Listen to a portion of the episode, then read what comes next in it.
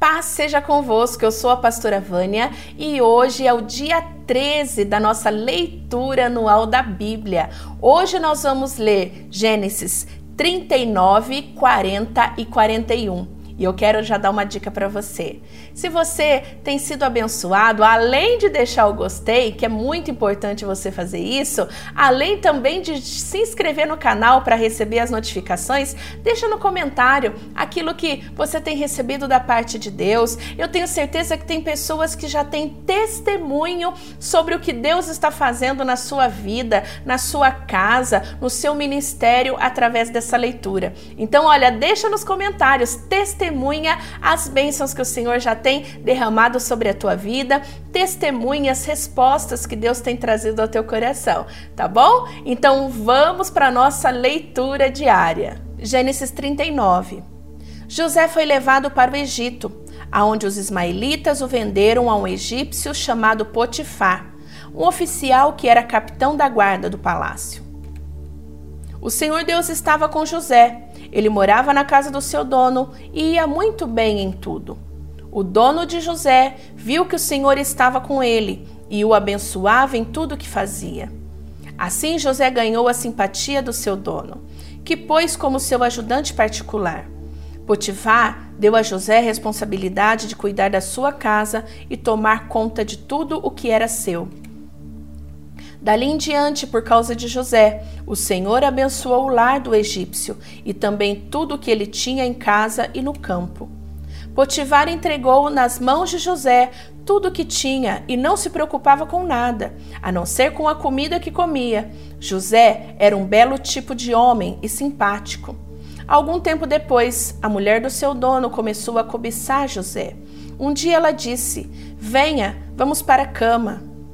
Ele recusou, dizendo assim: Escute, o meu dono não precisa se preocupar com nada nesta casa, pois eu estou aqui. Ele me pôs como responsável por tudo que ele tem. Nesta casa eu mando tanto quanto ele. Aqui eu posso ter o que eu quiser, menos a senhora, pois é a mulher dele. Sendo assim, como poderia eu fazer coisa tão imoral e pecar contra Deus? Todos os dias ela insistia que ele fosse para a cama com ela, mas José não concordava e também evitava estar perto dela. Mas um dia, como de costume, ela entrou na casa para fazer o seu trabalho e nenhum empregado estava ali. Então ela o agarrou pela capa e disse: Venha, vamos para a cama. Mas ele escapou e correu para fora, deixando a capa nas mãos dela. Quando notou que, ao fugir, ele havia deixado a capa nas suas mãos, a mulher chamou os empregados da casa e disse: Vejam só, este hebreu que o meu marido trouxe para casa está nos insultando. Ele entrou no meu quarto e quis ter relações comigo, mas eu gritei o mais alto que eu pude. Logo que comecei a gritar bem alto, ele fugiu, deixando a sua capa no meu quarto. Ela guardou a capa até que o dono de José voltou. Aí contou a mesma história assim.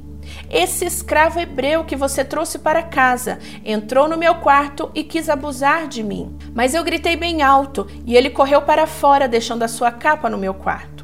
Veja só que jeito que o seu escravo me tratou. Quando ouviu essa história, o dono de José ficou com muita raiva. Ele agarrou José e o pôs na cadeia, aonde ficavam os presos do rei, e José ficou ali.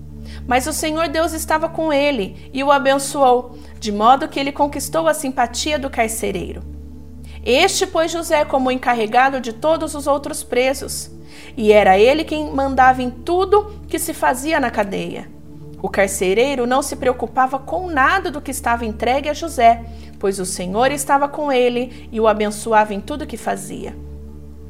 Passando algum tempo, o rei do Egito foi ofendido por dois dos seus servidores, isto é, o chefe dos copeiros, que era encarregado de servir o vinho, e o chefe dos padeiros. O rei ficou furioso com os dois e mandou que fosse posto na cadeia, que ficasse na casa do capitão da guarda, no mesmo lugar onde José estava preso.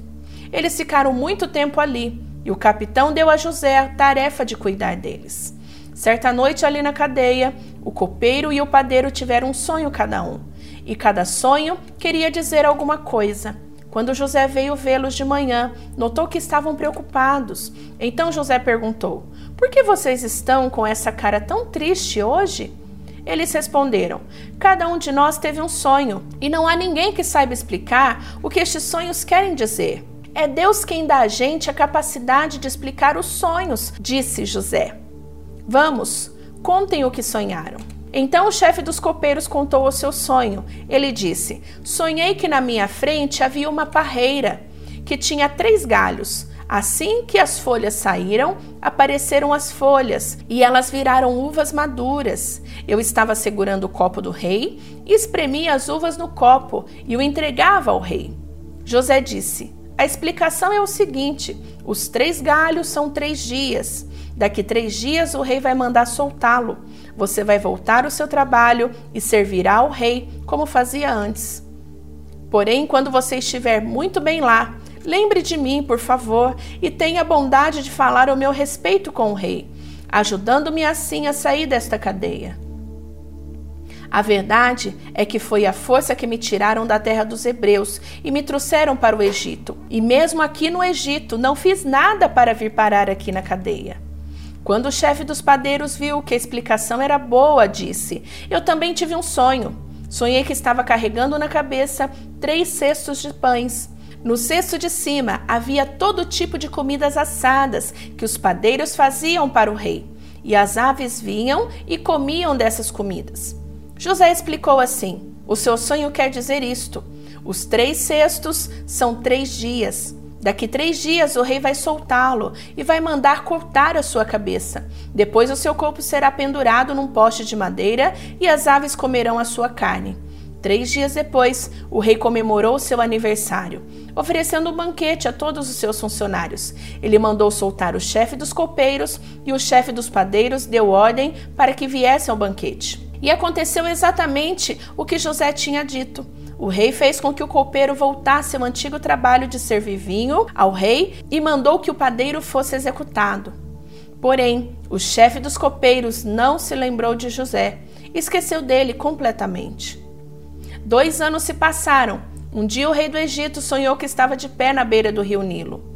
De repente saíram do rio sete vacas bonitas e gordas que começaram a comer o capim da beira do rio. Logo em seguida saíram do rio outras sete vacas, feias e magras, que foram ficar perto das primeiras vacas na beira do rio.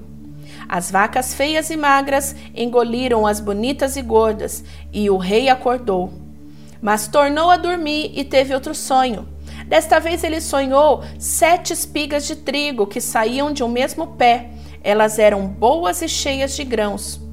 Depois saíram sete espigas secas e queimadas pelo vento quente do deserto, e elas engoliram as sete espigas cheias e boas. O rei acordou, tinha sido um sonho.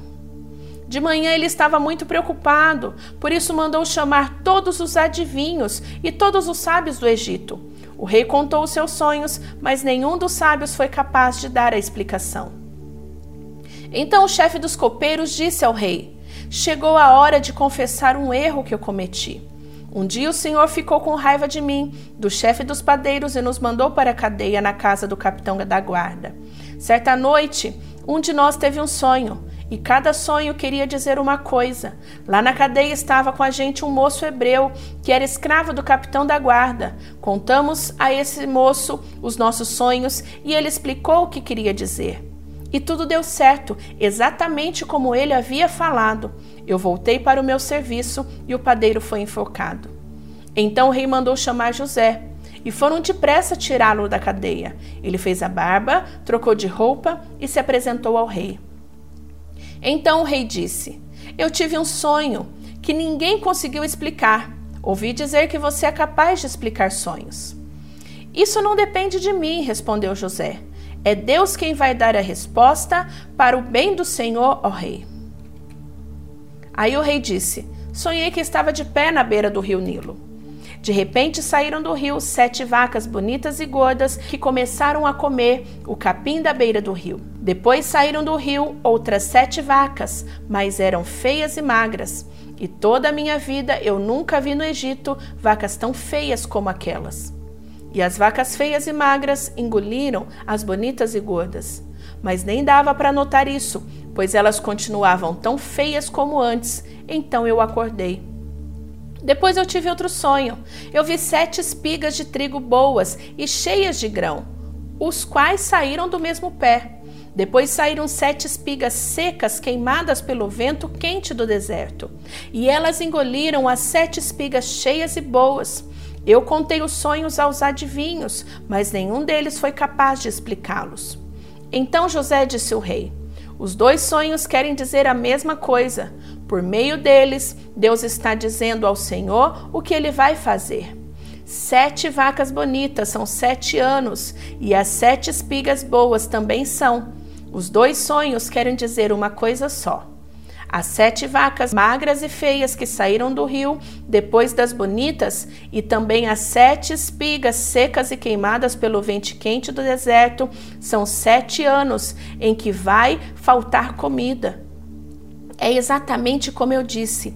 Deus mostrou ao Senhor, ó Rei, o que ele vai fazer. Virão sete anos em que vai haver muito alimento em todo o Egito. Depois virão sete anos de fome, e a fome será tão terrível que ninguém lembrará do tempo em que houve alimento no Egito. A repetição do sonho quer dizer que Deus resolveu fazer isso e vai fazer logo. E José continuou: Portanto, será bom que o Senhor, ó Rei, escolha um homem inteligente e sábio e o ponha para dirigir o país. O rei também deve escolher homens que ficarão encarregados de viajar por todo o país para recolher a quinta parte de todas as colheitas durante os sete anos em que elas forem boas. Durante os anos bons que estão chegando, esses homens ajuntarão todo o trigo que puderem e guardarão em armazéns nas cidades, sendo tudo controlado pelo Senhor.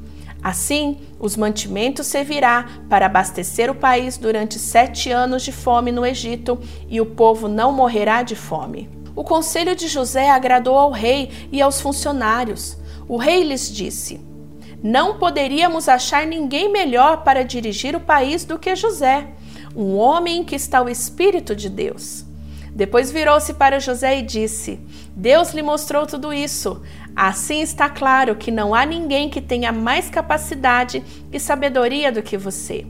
Você vai ficar encarregado do meu palácio e todo o meu povo obedecerá às suas ordens. Só eu terei mais autoridade do que você, pois eu sou o rei.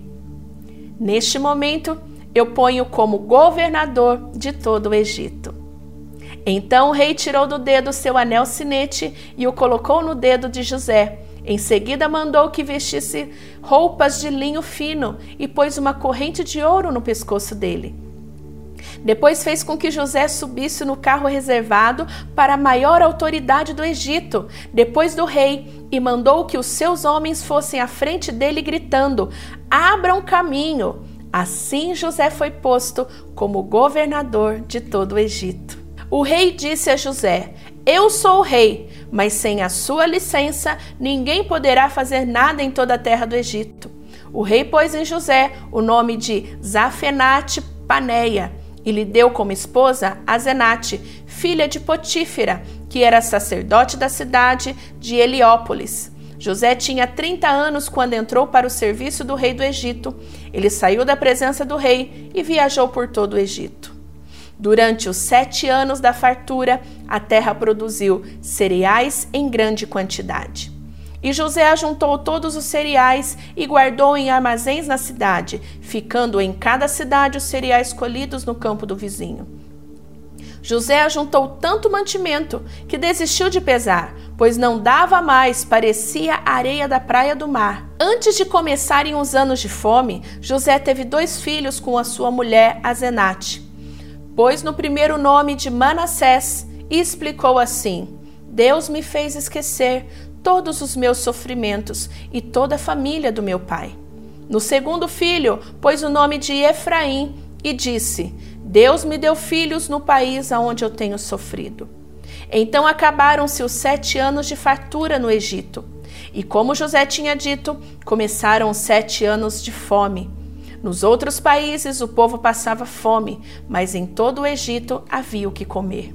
Quando os egípcios começaram a passar fome, foram pedir alimento ao rei, e ele disse: Vão falar com José. e façam o que ele disser.